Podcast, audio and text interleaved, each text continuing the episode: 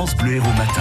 Et comme chaque matin, pendant les vacances, on, nous allons au lac du Salagou avec un anniversaire puisque ce sont les 50 ans du lac du Salagou. Et c'est pour ça que nous retrouvons euh, Philippe euh, Monté et Philippe Martin, spécialiste du lieu. Et c'est vrai qu'on a l'impression qu'on n'est même pas dans notre département. Bienvenue en Arizona, on a l'impression d'être au milieu de canyons très rouges.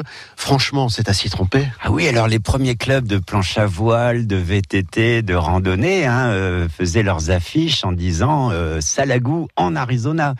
Alors l'Arizona, c'est quoi? C'est une roche euh, équivalente, le, Colorado, hein, les grands canyons américains, mais aussi en Australie, mais aussi euh, dans, en Afrique équatoriale. Ces immenses étendues de roches blanches, euh, de roches rouges, pardon, qu'on appelle les, latérites. Et donc ça, tout ça, pourquoi Ruf?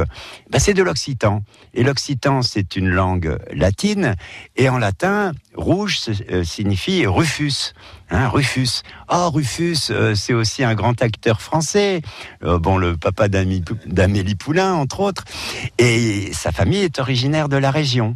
Donc on a ce qu'on appelle des toponymes, des, des noms de lieux, le Rufas, euh, etc., etc., qui nous disent où on est en France, où on est en Europe, où on est dans le monde, c'est-à-dire on est sur des paysages rouges.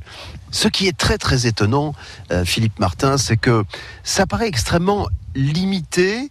euh, cette zone de, de, de, de Ruf et donc de, de Roche Rouge, elle ne s'étend pas beaucoup plus loin que, que les bords du lac du Salagou. Enfin, je dis à, à l'échelle géographique, évidemment. Alors c'est normal.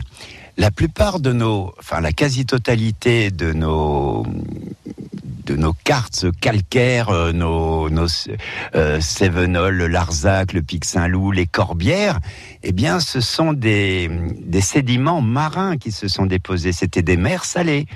Alors que la roche rouge du Salagou, c'est une érosion du très ancien massif central, donc des boues euh, marron, hein, comme toutes les boues, qui se sont déposées dans une immense cuvette, puisqu'on peut atteindre jusqu'à 3 km hein, sous, euh, sous nos pieds de, cette roche euh, particulière, à une époque, il y a plus de 250 millions d'années, où cette région ici, hein, bien avant le département de l'Hérault, se trouvait à l'équateur actuel, donc à la position du sud du Mali actuel en Afrique.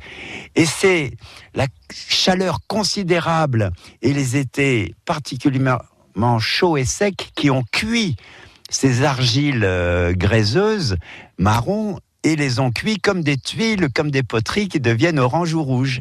Donc, sous notre climat actuel, il est absolument impossible, il est trop froid pour faire cuire des argiles et donner cette euh, triple oxydation hein, des oxydes de fer qui sont contenus dans ces vases, comme on peut les constater. C'est pour ça que le salagou est très rare. Vive le lac du Salagou, c'est le 50e anniversaire cette année c'est à vivre avec nous sur France Bleu Héros. Très bien, on en apprend donc euh, chaque jour sur ce lieu que nous connaissons peut-être, mais voilà, sans avoir tous les détails.